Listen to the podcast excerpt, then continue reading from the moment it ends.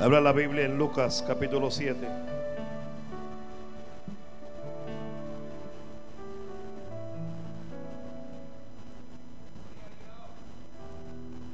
Amén, gloria al Señor. Alguien bendiga al Señor ahí. Ay. Lucas 7, vamos a esperar que todos lo tengan.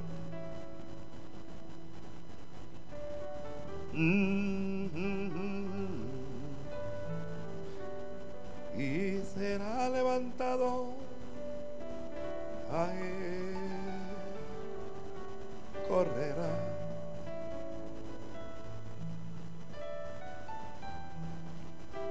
¿Lo tiene? Versículo 18 en adelante.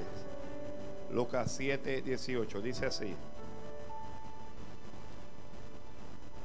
Los discípulos de Juan le dieron las nuevas de todas estas cosas. Y Juan llamó a dos de sus discípulos y los envió a Jesús para preguntarle, ¿eres tú el que había de venir o esperaremos a otro? Cuando pues los hombres vinieron a él, dijeron, Juan el Bautista nos ha enviado a ti para preguntarte, ¿eres tú el que había de venir o esperaremos a otro? En esa misma hora sanó muchos de sus enfermedades y plagas y de espíritus malos y a muchos ciegos le dio la vista. Y respondiendo Jesús les dijo, id y haced saber a Juan lo que habéis visto, lo que habéis visto y oído, perdón. Dice, los ciegos ven, los cojos andan, los leprosos son limpiados, los sordos oyen y los muertos son resucitados y a los pobres les es anunciado el Evangelio y bienaventurado es aquel que no haya tropieza en mí. Cuando se fueron los mensajeros de Juan, comenzó a decir de Juan a la gente, ¿qué salisteis a ver al desierto? ¿Una caña sacudida por el viento? Más, ¿qué salisteis a ver? ¿A un hombre cubierto de vestiduras delicadas? He aquí los que tienen vestiduras eh, los que tienen vestiduras preciosas y viven en deleites en los palacios de los reyes están. ¿Mas qué salisteis a ver? ¿O un profeta? Sí. Os digo, y más que profeta, es este de quien está escrito, he aquí envío mi mensajero delante de tu faz, el cual preparará tu camino delante de ti. Os digo que entre los nacidos de mujeres no hay mayor profeta que Juan el Bautista, pero el más pequeño en el reino de Dios es mayor que él. Amén. Gracias. Gloria a Dios. Amén. Sí, gloria a Dios.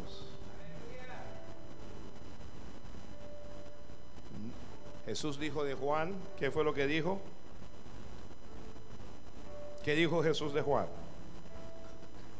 Que de los nacidos de mujeres no hay mayor profeta que Juan el Bautista. ¿Cuál es el profeta más grande que ha existido? ¿Ah? ¿Cuál es el profeta más grande que ha existido? Juan el Bautista. ¿Por qué? Bueno, el que lo dijo fue el, el Señor Jesucristo es el más grande. Fue más grande que Elías entonces. Y más grande que Jeremías. Y más grande que Eliseo.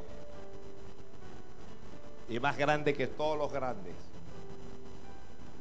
Jesús dijo, no ha nacido otro profeta más grande que él. Mayor que él, no ha nacido.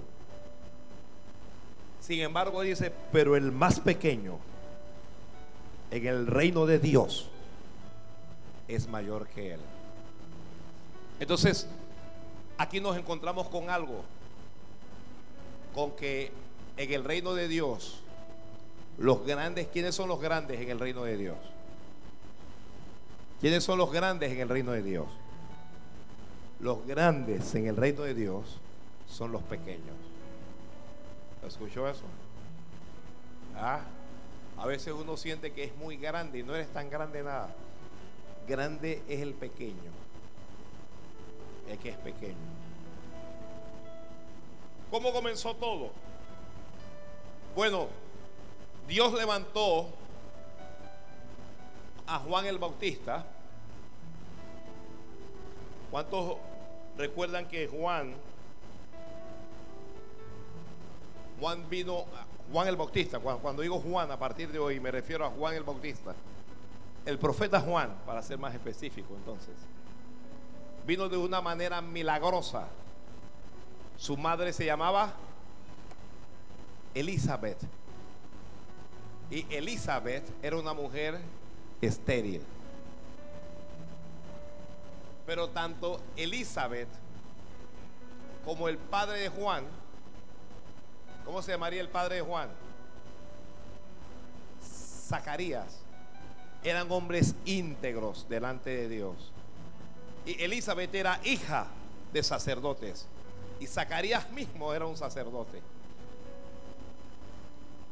En su vejez, digamos en la tercera edad, Zacarías entró al santuario de Dios. Ya entró a interceder por el pueblo, entró a orar por el pueblo, entró a... Y allí tuvo una visión y vio un ángel. Y bueno, el ángel le, le dijo que su mujer, Elizabeth, iba a tener un hijo y le dijo que el niño iba a ser grande. Y bueno, nació Juan el Bautista. Nació Juan. Juan nació con propósito. ¿Escuchó eso? Juan no vino al mundo producto de la casualidad, como tampoco usted está en este mundo producto de la casualidad. Gracias. Alguien sabe, yo no estoy en casualidad, yo no estoy por, por casualidad en este mundo. Yo no estoy por casualidad en este mundo. Yo estoy en este mundo porque Dios tiene un propósito con mi vida. ¿Alguien lo cree? Mejor me pongo a cantar, hombre. Yo no estoy en este mundo por casualidad. Alguien dígalo, alguien dígalo así. Yo no estoy en este mundo por casualidad. Dios tiene un propósito conmigo en este mundo. ¿Qué tenía que hacer Juan? ¿Cuál era el propósito, de Dios en la vida de Juan? Que preparar el camino para eh, la aparición del Señor. El propósito en su vida era que él pudiera preparar y allanar el camino. Juan iba a ser un mensajero. ¿Qué era Juan? Un mensajero. Y ese mensajero tenía que prepararle el camino a Jesucristo. Recuerde que antes de Juan hubo un periodo de silencio en donde ningún profeta habló por 400 años. Se le conoce como el periodo del silencio. No hubo profecía durante esos 400, 400 años. Pero con el nacimiento de Juan se rompió eso. Con el nacimiento de Juan eso se rompió. Y Juan creció. Y Juan comenzó a predicar la palabra de Dios. Juan comenzó a predicar el evangelio. Bueno, no, es tanto como el evangelio, pero había evangelio allí en el mensaje de Juan. ¿Por qué había evangelio? Bueno, porque el evangelio no son nada más que buenas nuevas de salvación. El evangelio son buenas nuevas de salvación. Y Juan predicaba con, con una unción, una unción poco vista para aquellos días. Él decía, el tiempo se ha cumplido y el reino de Dios se ha acercado. Juan era la voz que clamaba en el desierto. Juan decía, todo valle se rellenará y se bajará todo monte y collado. Juan decía las multitudes, porque Juan se levantaba y predicaba y las multitudes acudían a, él. las multitudes iban. Y Juan le decía a esas multitudes, oh generación de víboras, ¿cómo es que le llamaba él a ellos? Víboras. ¿Quién os enseñó a huir de la ira venidera? Y Juan le decía, haced pues frutos dignos de arrepentimiento. Hay que hacer frutos. ¿ah? Hay que hacer frutos dignos de arrepentimiento. ¿Qué, son esos frutos dignos de arrepentimiento? Son las obras que nosotros hacemos, que son el resultado de nuestro arrepentimiento. Cuando una persona se arrepiente, desde ese momento en, adelante hay obras, hay cosas que esa persona hace, hay cosas que esa persona dice, que son el resultado de ese arrepentimiento. Hágase esta pregunta, ¿qué frutos hay en mi vida producto del arrepentimiento? Juan decía, haced frutos dignos del arrepentimiento. Y no comencéis a decir dentro de vosotros mismos, tenemos a Abraham por padre. Usted no, no comienza a decir, ah, lo que pasa es que yo soy cristiano. Lo que pasa es que yo soy evangélico. Eso no es suficiente. Sino que necesitamos examinarnos y, si no encontramos los frutos, entonces comenzar a hacer frutos dignos de arrepentimiento. Padre. Juan decía, ya también el hacha está puesta a la raíz de los árboles. Por tanto, todo árbol, decía Juan, todo árbol que no da buen fruto se corta y se echa en el fuego. Mire ese mensaje. Dice Juan, el hacha está puesta a la raíz. Y el árbol que no dé buen fruto. Observe que no es el árbol que dé fruto, no. El, árbol debe dar buen fruto. El fruto tiene que ser bueno. Porque hay árboles que dan fruto, pero dan malos frutos. Hay árboles que dan frutos ácidos, frutos amargos, frutos podridos.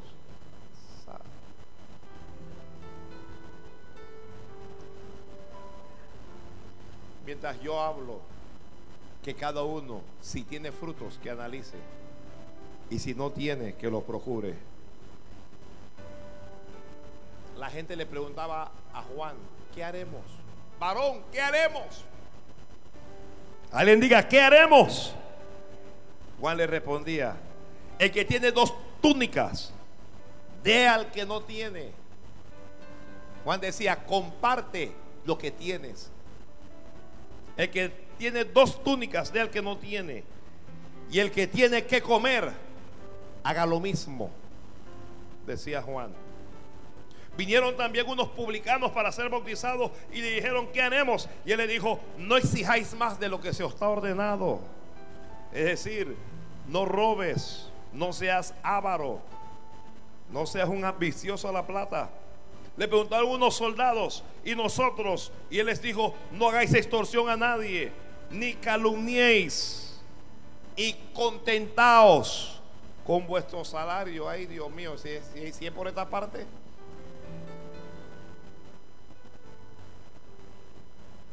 Juan hablaba contra la avaricia. Hay gente que coge el dinero. Gloria a Dios. Gloria a Dios.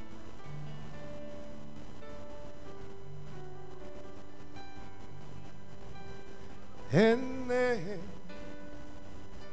necesito Cristo. Sí, te necesito.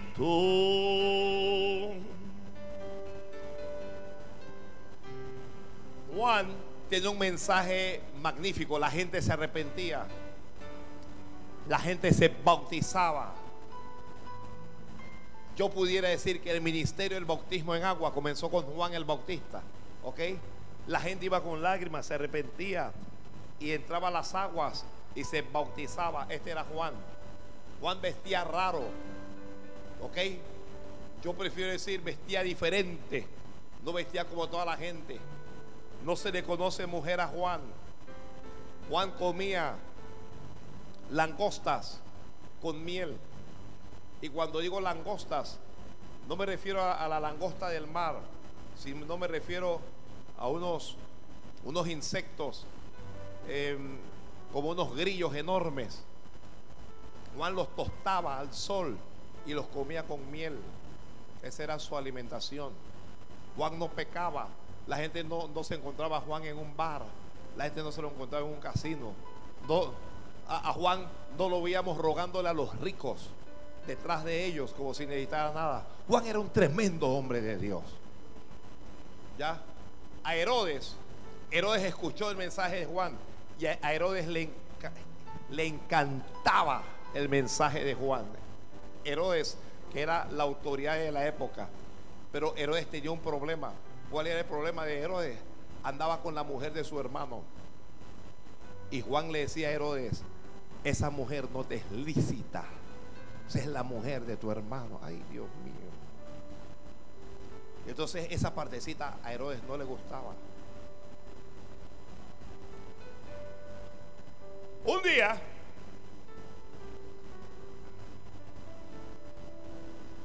una, una muchacha joven y bella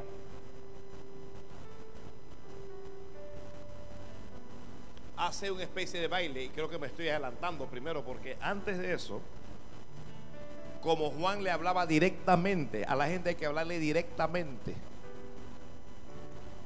Herodes lo metió preso. Y cuando Herodes lo, lo mete preso, santo, antes de meterlo preso, tengo, que retroceder, tengo que retroceder. Antes de, meter preso Herodes a Juan, entre las multitudes que iban a él para ser bautizados, un día fue Jesús. Un día Jesús fue al Jordán para encontrarse con Juan. Y cuando Juan vio a Jesús, Juan lo presentó al mundo y le, y le dijo Juan, este es el Cordero de Dios que quita el pecado del mundo. Y Juan le dijo a Jesús, tú me tienes que bautizar y vienes a mí, yo no te puedo bautizar. Y Jesús le dijo, deja, hazlo, deja que se cumpla toda la, escritura y lo bautiza. Qué, privilegio tuvo este Juan. ¿ah? Bautizó al, al mismísimo Salvador. Ah, hasta ahí el, el ministerio estaba tremendo, todo chévere. Dios está bendiciendo. Pero luego, cae preso. Y debo decir, injustamente. A veces, y esto no es una profecía para nadie, pero a veces Dios va a permitir injusticias en tu vida. Santo. Gloria a Dios. No sé qué están haciendo allá arriba. A veces Dios va a permitir injusticias en tu vida. Y lo metieron preso injustamente. Y Juan, que es un hombre de Dios, se está presintiendo como que se está llegando a su fin. Así es que Juan al principio está callado, está orando, está clamando, pero esto es algo con lo que él no esperaba.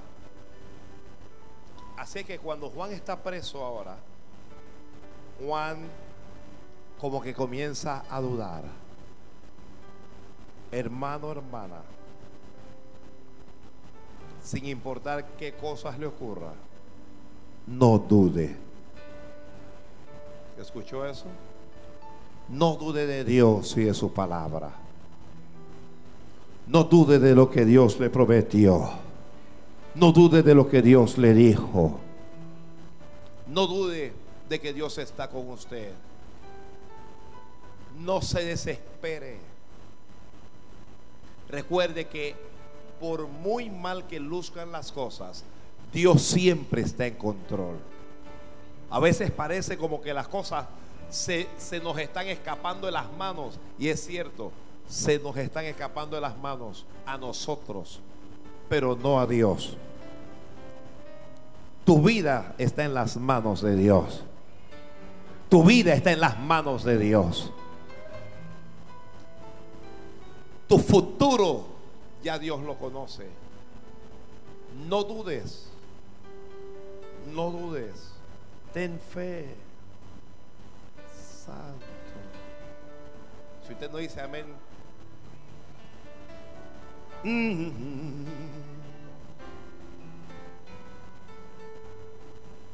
Juan comenzó a desesperarse. La adversidad. Yo estuve hablando esta semana en la radio sobre la adversidad. Cuando los vientos no son contrarios, cuando el viento sopla en contra, cuando usted quiere avanzar, pero el viento sopla en contra. Cuando usted quiere hacer algo, pero ese algo no está saliendo. La adversidad puede sacar lo más negativo de nosotros. Lo voy a repetir, lo voy a repetir. La, adversidad puede sacar lo más negativo del ser humano. Cuando el hombre está en bendición, cuando el hombre está en victoria, está que gloria a Dios, está que aleluya. Pero cuando, cuando las cosas le son adversas, cuando el viento sopla en contra, cuando las cosas salen mal, entonces eso puede sacar lo peor de nosotros puede sacar lo peor de Una prueba puede sacar lo peor de, ti. Un momento difícil puede sacar lo peor de ti. Una enfermedad puede sacar lo peor de ti. ¿Sabe? Muchos cristianos que se enfermaron de cáncer, cristianos que terminaron consultando brujos. Uno dice, pero ¿cómo, ¿cómo puede ser posible que un cristiano haga eso? Que la adversidad puede sacar lo peor de ti. Gente que es de Dios, que a veces hicieron cosas que todo el mundo se pregunta, pero ¿cómo puede ser eso? ¿O cómo pudo ser eso? Es porque la adversidad puede sacar lo peor de nosotros. La adversidad puede crear la duda en nosotros. Nos crea duda, nos crea temores, miedos. Nos causa amargura. ¿Ok? Nos puede hacer murmuradores. Nos hace murmurar. Murmurar de Dios o de los hombres de Dios o del hermano, del que sea. La adversidad. Fíjese Israel. Israel en medio del desierto. ¿Cuál era la adversidad de Israel? El desierto. Su adversidad era el desierto. Y mientras iban en el desierto, comenzaron a sacar lo peor de ellos. Comenzaron a dudar. Ojalá nos hubiéramos muerto en Egipto. ¿Para qué nos trajiste aquí a morir? Vamos mejor a, designar un capitán y vamos a volvernos. Y comenzaron a murmurar de Moisés, eso no es ningún hombre de Dios. sacó lo peor de ellos. Sacó lo peor de ellos, la adversidad. Los convirtió en murmuradores. La adversidad te puede llevar a a consultar al diablo. Ese es el caso de Saúl. ¿Cuándo recuerdan a Saúl consultando a la divina de Endor? ¿Ah? Con un hombre que fue ungido para ser rey. ¿Cómo hace para consultar a una divina? La adversidad puede desviar tu camino. Puede desviar tu camino. Pero si es cierto que la adversidad puede sacar lo peor de nosotros, también es cierto que puede sacar lo mejor. ¿Escuchó eso? Si es cierto que la adversidad en algunas personas saca lo peor, en otras saca lo mejor. Y esas personas se abrazan más de Dios y confían más en Dios. Y esas personas oran. Y esas personas van más al templo. Y esas personas adoran y alaban. Y esas personas desarrollan paciencia la misma adversidad. Ahí le dijo, el mismo sol que sale y resplandece para todos, a unos endurece y a otros derrite. El mismo sol. El mismo sol, usted toma y, y usted toma una barra de mantequilla y la pone al sol y la derrite. Pero ese mismo sol, cuando sale sobre la tierra que está mojada, que está húmeda, la endurece. Y así pasa. Hay algunos cristianos que se derriten delante de Dios y hay otros que se endurecen. Ay, Padre Santo. Gloria a Dios.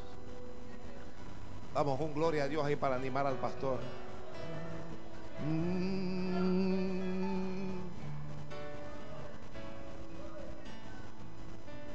Quiera Dios enseñarnos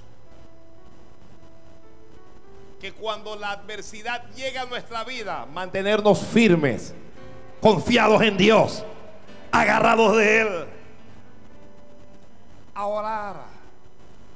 Quiera Dios enseñarnos eso. ¿Ah? A caminar con Dios no por conveniencia. Vamos a caminar con Dios si todo está bien. Pero cuando la cosa está mal, yo no quiero ir, yo no quiero saber. ¿Y por dónde estaba Dios? Y uno comienza. Dios va a estar contigo en las buenas. Ay. Y Dios va a estar contigo en las malas.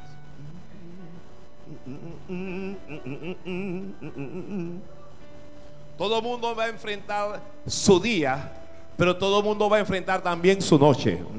Santo Dios. No, mire, usted no va a vivir siempre de día. También van a venir algunas noches sobre su vida. ¿Qué está diciendo, pastor? Que usted siempre no va a estar en bendición, que gloria. A veces usted va a estar llorando y sufriendo también.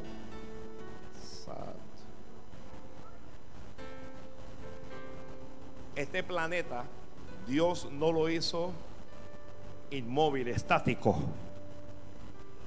sino que, que Dios le dio un sistema de rotación. Y esa rotación es la que hace que a veces sea de día y a veces sea de noche. Tal vez hoy te va muy, muy mal, pero eso es hoy. Pero mañana, entonces te va a ir muy, muy bien. Y al que le iba muy, muy bien, a ese ya no le va tan bien. No sé si me estoy explicando. ¿Ah? ¿Se imagina usted de estar predicando a las multitudes, de estar sanando, de estar bautizando multitudes, a estar en una cárcel? ¿Se imagina? Ah, mire el cambio brusco que está sufriendo Juan. El cambio brusco. El cambio brusco. Si el sol llega a oscurecer y no brille más Yo igual confío en el Señor.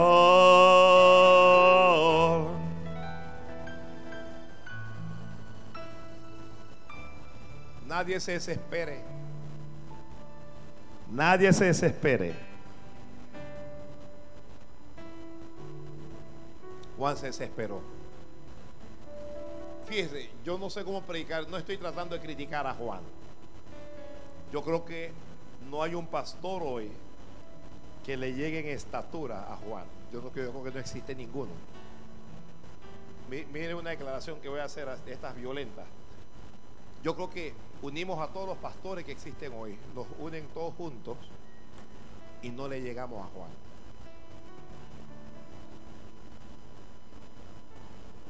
No le llegamos a Juan. Líbreme Dios de criticar a Juan. Solo estoy tratando de presentar una radiografía de su condición emocional y espiritual en aquel momento. En la cárcel, sin saber cuándo, iba a salir, sin saber si iba a salir siquiera, si lo iban a matar, no sabían nada. Y en ese preciso momento, Juan llamó a dos de sus discípulos y los envió a Jesús. Los envió para preguntarle, ¿eres tú el que había de venir o esperaremos a otro? ¿Cuál fue la pregunta que, le envió a, a decir? ¿Eres tú el Mesías? ¿Eres tú el Salvador? ¿O esperaremos a otro? Pero ¿cómo, ¿cómo Juan hace esa pregunta cuando un par de días antes él dijo, este es el Cordero de Dios que quita el pecado del mundo? Mire que cuando Juan estaba en la buena, Juan estaba seguro de quién era el Cordero de Dios. Pero ahora que estaba en la mala, le entraron las dudas. ¿Aló? ¿Le ha pasado así a alguien? En la buena uno está clarito con la visión, con la cosa. Pero cuando viene la mala, yo no sé, la verdad es que yo no sé si Dios quiere que yo haga eso. Yo no, yo no sé si, si Dios quiere esto para mí. Yo no lo sé.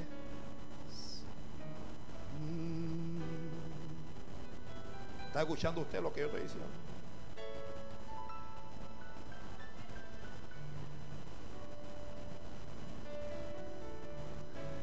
Si sol llegare a oscurecer y no brille más, yo igual confío en el Señor. Él me va a ayudar. Los discípulos fueron donde Jesús, los discípulos de Juan. Venimos de parte de Juan. Preguntó si eres tú el que había de venir o si esperaremos a otros. La Biblia dice, en esa misma hora, dice la Biblia, sanó el Señor a muchos de enfermedades y plagas y de espíritus malos y a muchos ciegos y ovistas en esa misma hora. En esa misma hora. Y respondió Jesús y les dijo, id y haced saber a Juan lo que habéis visto y oído. Vayan y díganle a Juan que Dios no es hombre para mentir, ni hijo de hombre para arrepentirse. Que Juan sepa que aunque él está preso, la palabra no está presa. Que aunque él está sufriendo, aunque él esté desconcertado, Dios sigue estando en control. Santo Padre.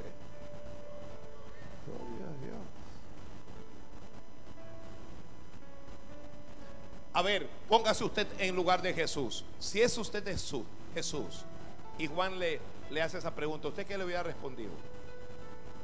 Usted le hubiera dicho, bueno, vayan y díganle a mi siervo que sí, que yo soy.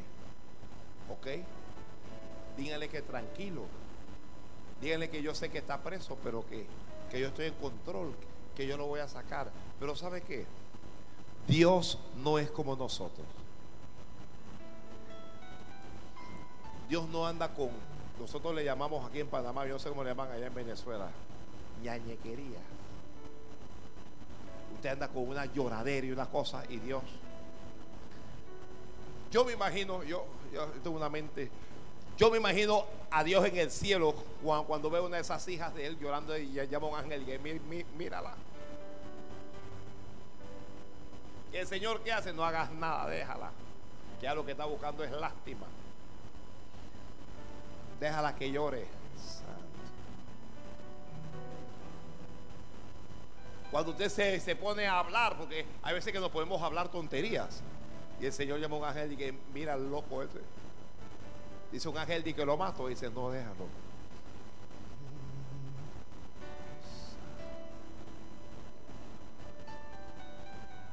Allá está Juan que eres tú o esperamos a otro. Y Jesucristo, vayan y háganle saber que los ciegos ven, que los sordos oyen, que los mudos hablan y que bienaventurado es aquel que no haya tropieza en mí. El Señor le habló duro, pero cuando Juan se va, perdón, cuando los mensajeros de Juan se van, entonces Jesús habla de lo grande que era Juan. Analice usted que Jesús, Juan nunca oyó lo que nosotros acabamos de leer. Juan nunca lo escuchó. Juan nunca supo que él era el profeta más grande. Mira, usted ni siquiera sabe lo que es usted realmente delante de Dios. Ay. Padre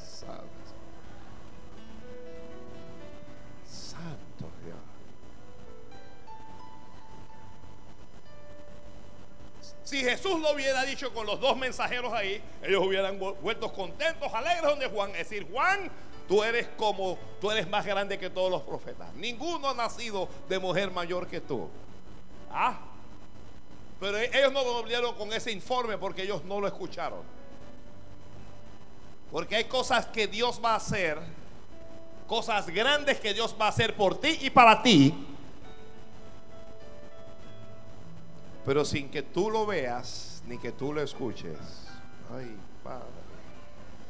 Mm. Pues, piense eso, piense eso. Hay cosas grandes, se lo voy a repetir, que Dios va a hacer por ti y para ti. Pero cuando tú no lo veas, ni cuando lo escuches.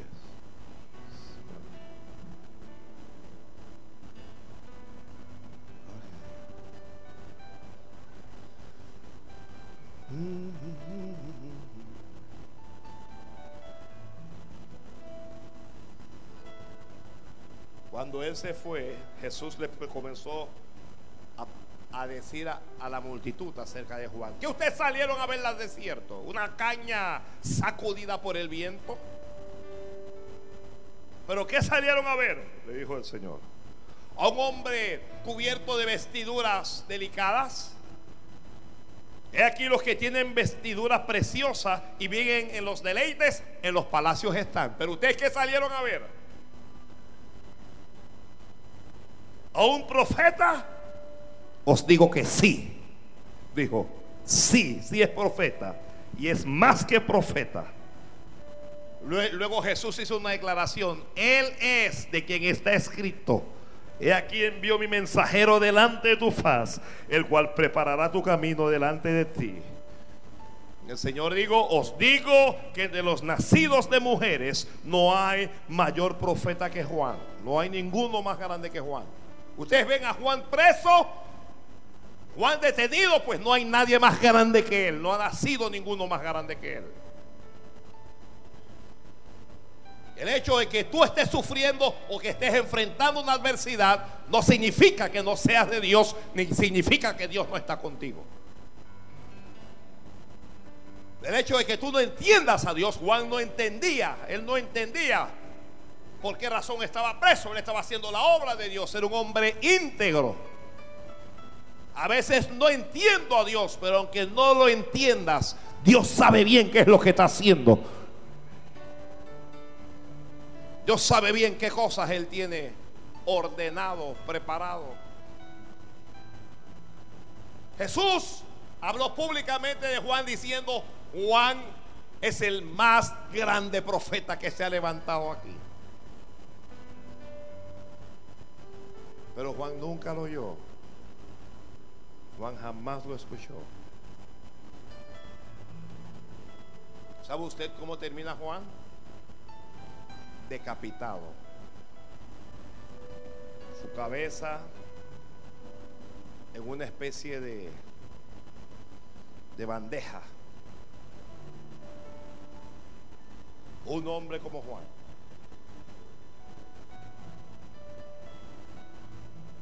Un profeta, el más grande profeta, el más grande, murió decapitado.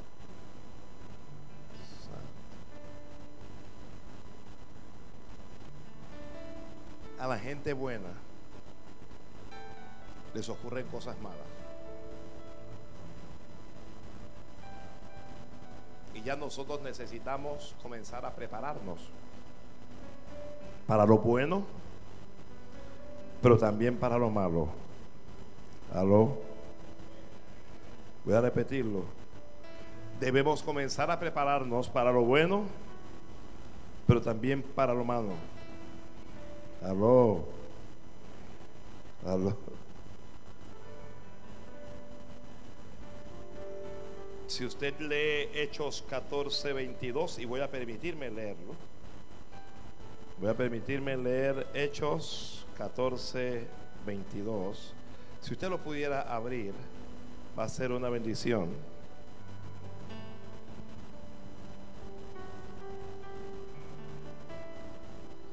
Vamos a ver un mensaje del el apóstol Pablo a los hermanos de Listra, de Iconio y de Antioquía.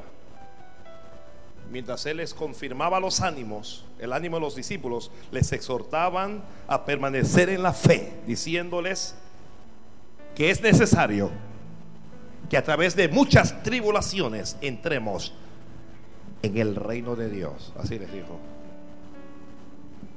Él fue ahí a fortalecerles, pero les fortalecía con esta palabra. Entienda esto, que sí, vamos a entrar al reino de Dios.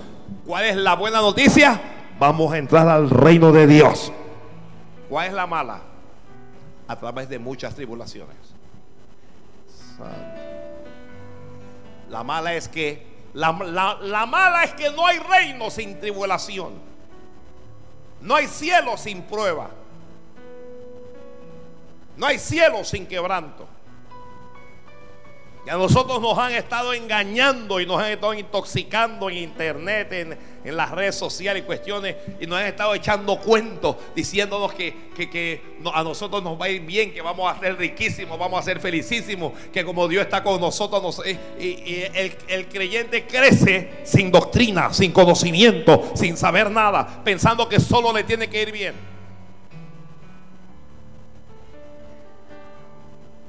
Ignorando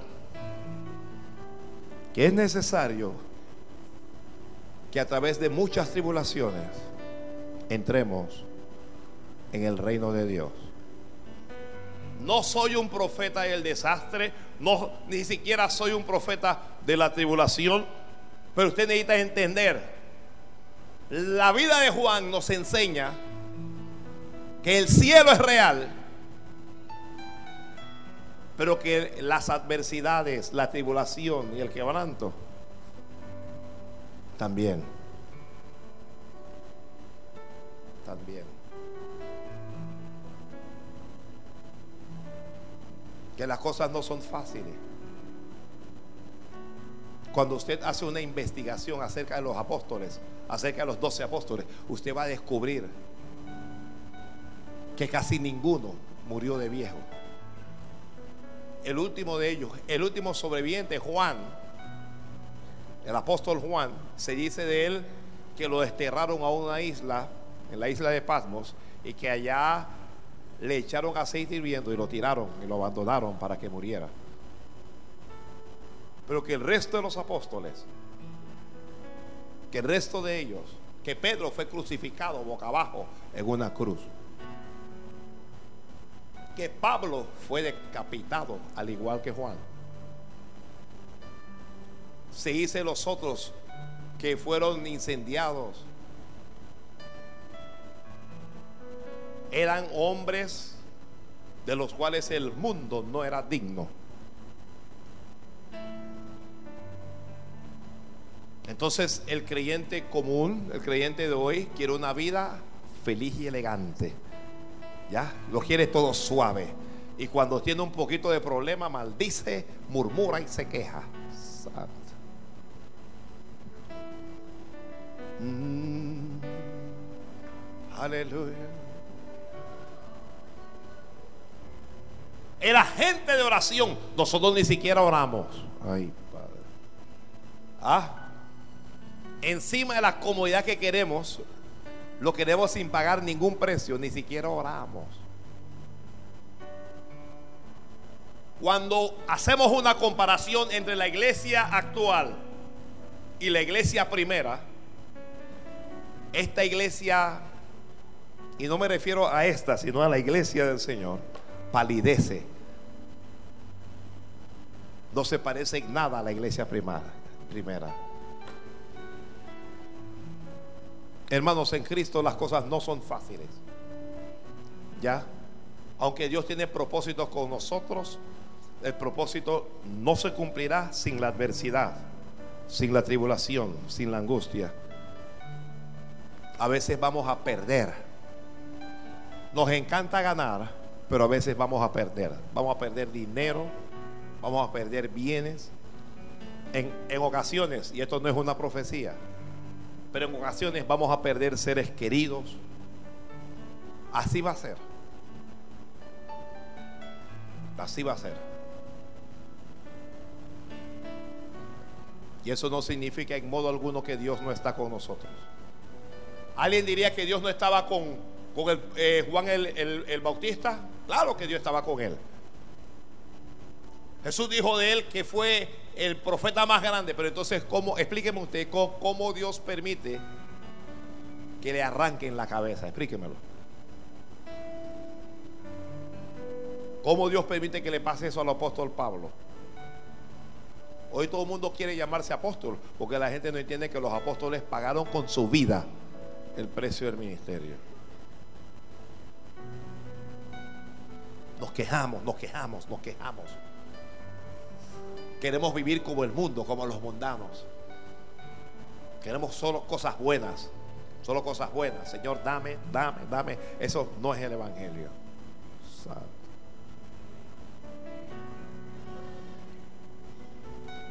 Tal vez a usted no le gusta lo que hablo, pero lo que digo está en la Biblia. No lo invento de, de mi imaginación, sino que está en la Biblia. Me he puesto a analizar que hemos engañado a la gente. Se ha engañado a la gente desde los púlpitos. Y el resultado de eso, ¿cuál es? Una iglesia raquítica, débil, anémica, de gente sin principios, sin valores, sin determinación.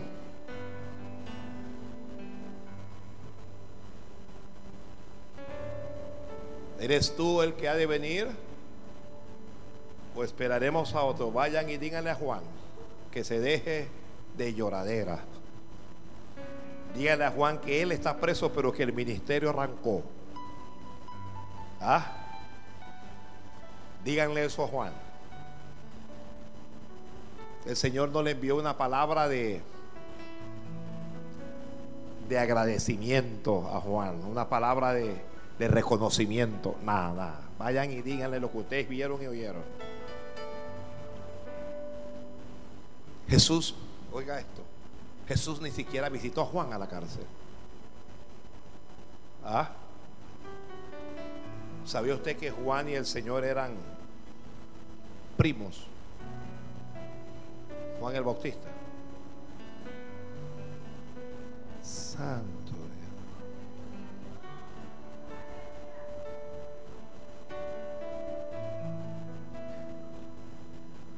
A todos los que están, que pobrecito de mí, que yo soy el más miserable del mundo, que yo soy, déjese de bobería.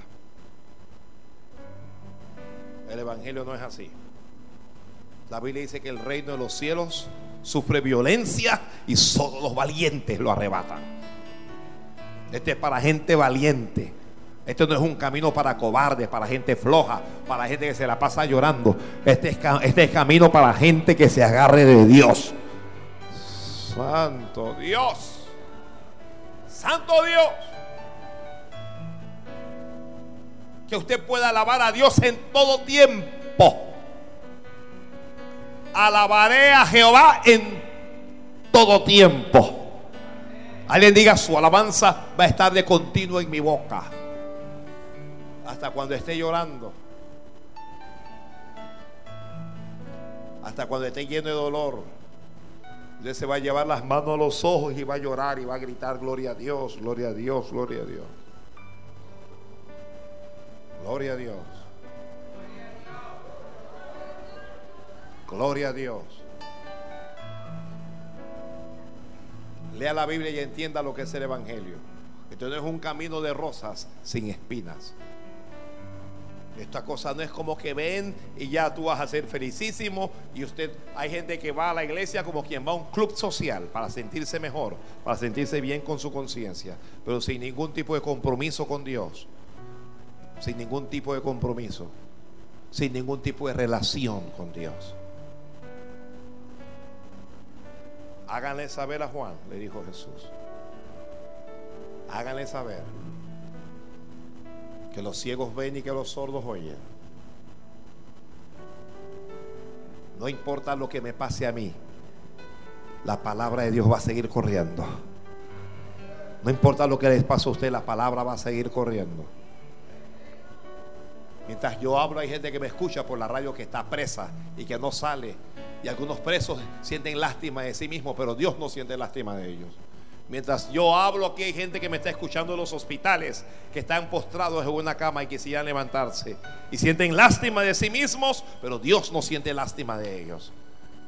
Mientras hablamos aquí me escuchará alguna viuda, algún huérfano, tal vez un extranjero que está en un país y no tiene nada, pero tiene a Dios. Pero tiene a Dios.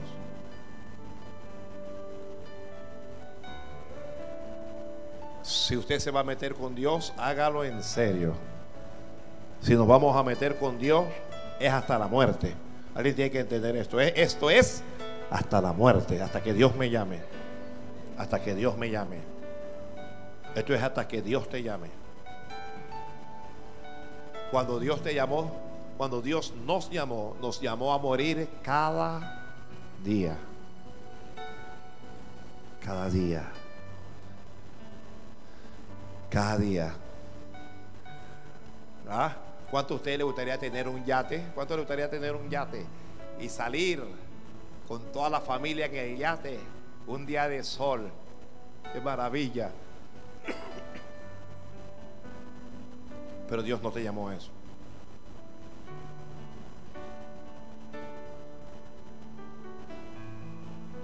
Dios te llamó a una vida de milagros.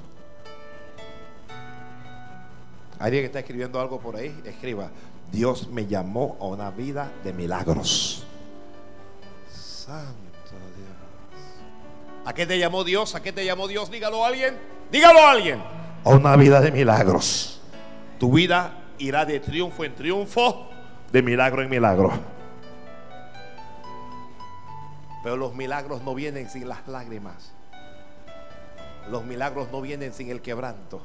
Los milagros no vienen sin el altar, sin la oración.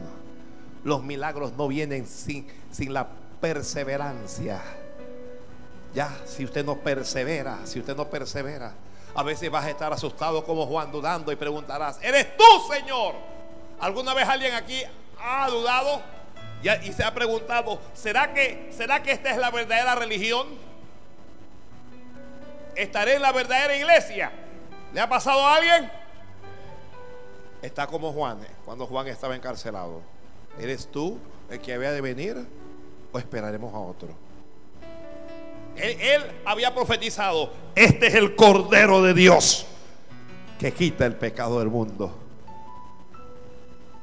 Y al rato, eres tú, Señor, dime si eres tú.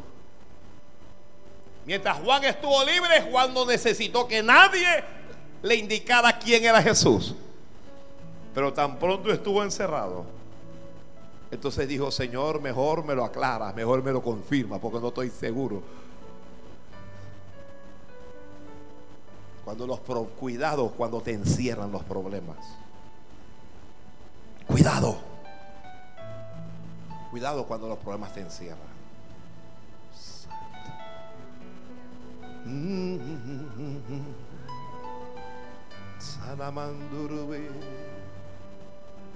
Nadie olvide lo que Pablo le dijo a aquellas iglesias. Hoy lo repito yo aquí. Es necesario que a través de muchas tribulaciones entremos en el reino de Dios. Eso es necesario.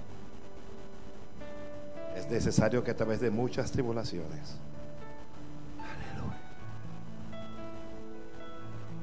No digo que usted va a estar atribulado siempre.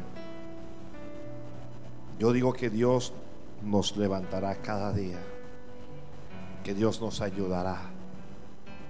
Que Dios nos dará victoria. Dios nos va a dar victoria. Enséñanos, Señor, a creer en ti sin importar las circunstancias. Alguien dígale, Señor quiero creer en ti de día, pero quiero creer en ti también cuando sea la noche. Cuando venga la noche. Mm. Quiero creer en ti cuando me va bien, pero ayúdame a creer cuando no me va tan bien. Ayúdame a creer en ti cuando estoy acompañado. Pero ayúdame a creer cuando estoy solo también. En la salud, pero también cuando enferme. Ya. Que cuando, alguien esté enfermo y venga el diablo y le diga, oiga, aquí hay una señora que ella, ella si te hace un trabajo, tú te vas a sanar, usted como pueda. Usted le va a decir, Jehová reprenda al diablo y te reprenda a ti. Mejor muerto que consultar con el diablo. Aleluya. No puedo hablar mucho más. Tengo cinco minutos para orar y cinco minutos para cerrar. ¿Sí? Póngase de pie, por favor.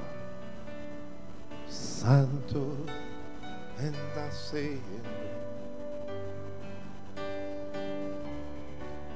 Tenga fe. Tenga fe. Tenga fe en Dios.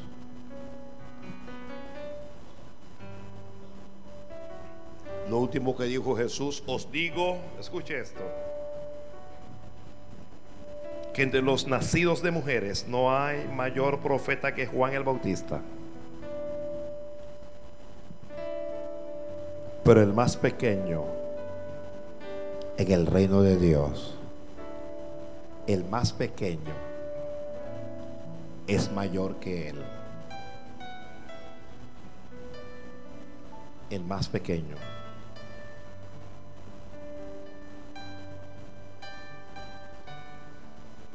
Quiero orar por alguien que quiere decirle a Dios, ayúdame a perseverar, a no desesperarme. Por alguien que le diga a Dios, ayúdame a tener paciencia. Por alguien que diga a Dios, ayúdame a mantener la fe. Si alguien tendrá algún problema, pero estoy seguro que ya Dios te habló y Dios te dijo que no tiene lástima de ti. Ya Dios te acaba de decir, Él no tiene lástima de ti. Tal vez tú tienes lástima de ti mismo o de ti misma, pero Dios no tiene lástima de ti. Quiero orar por alguno de ellos.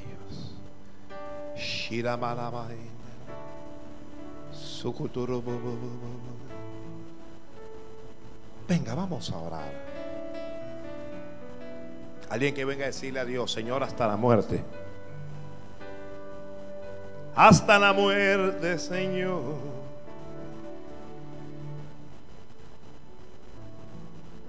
Si para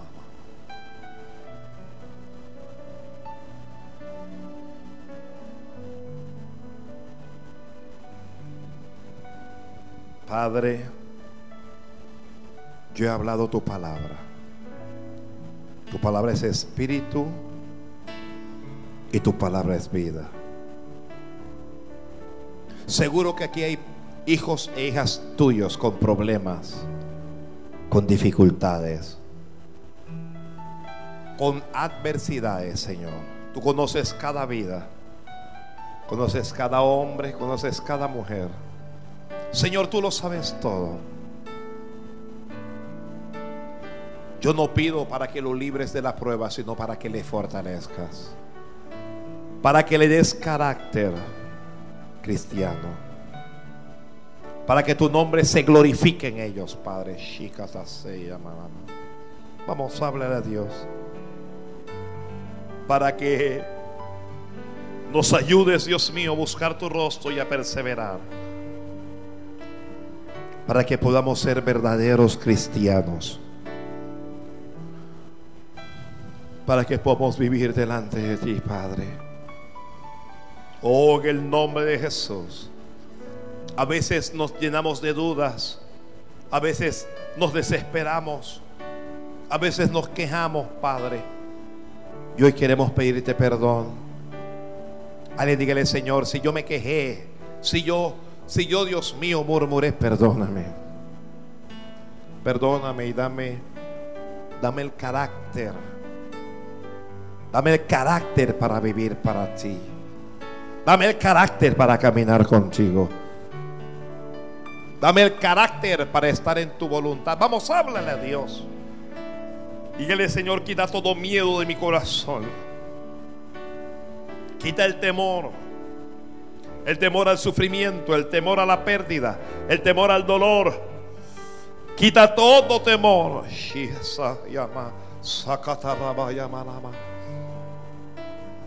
Y ayúdame a caminar contigo confiado cada día.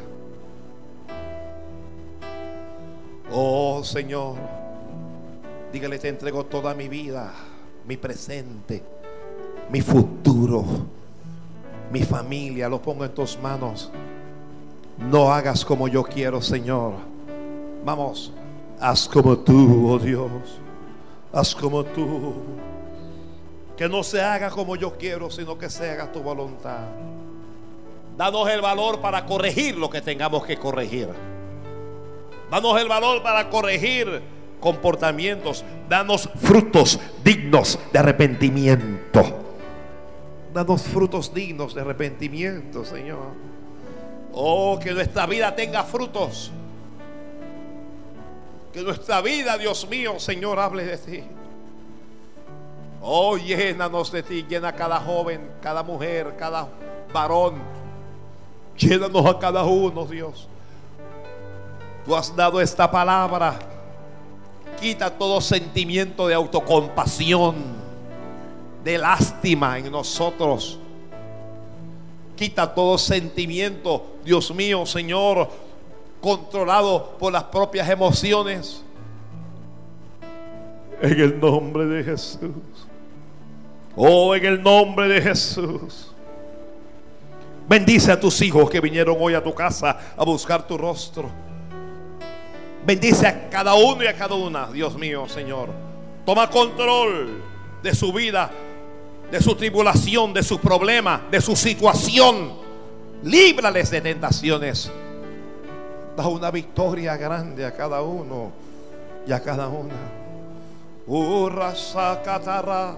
Vamos a hablar al Señor. Dile, Señor, yo no quiero salir de aquí como entré.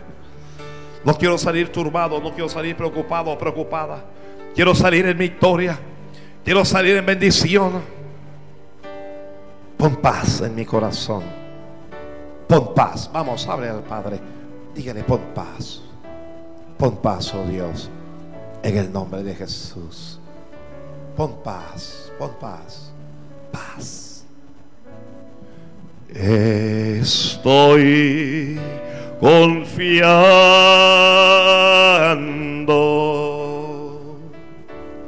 Señor, en ti.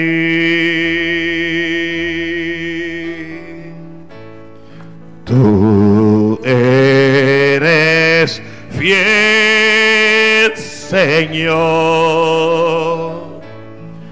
tan fiel a mí. Nunca me has aunque débil soy, aunque débil soy,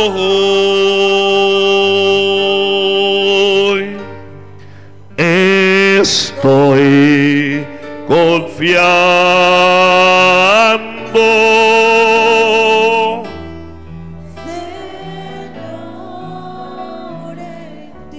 Vamos una última vez, cántalo como una oración. Di, estoy confiando. Estoy confiando.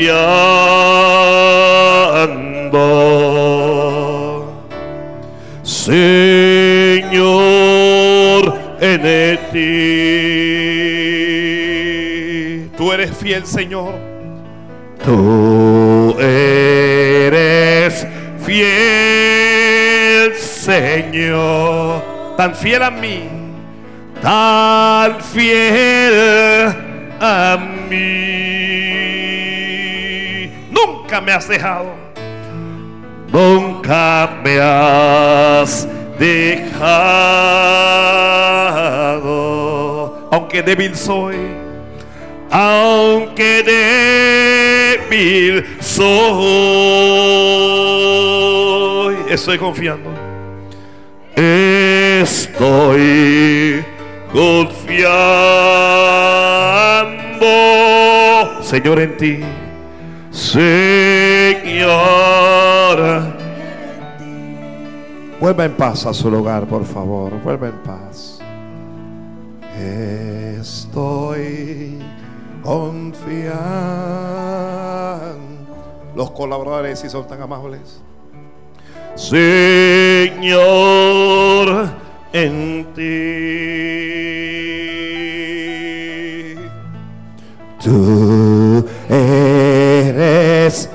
Fiel, Señor. Tan fiel a mí.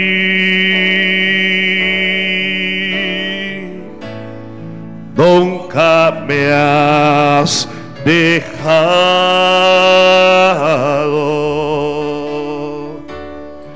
Aunque débil soy,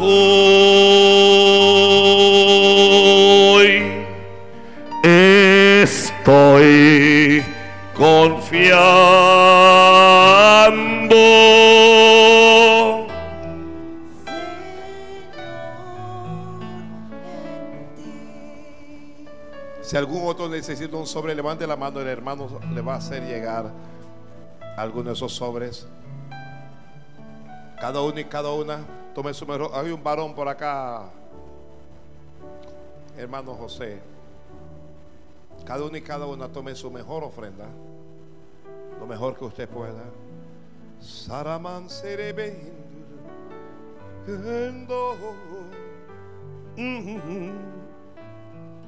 tan fiel, tan fiel a mí.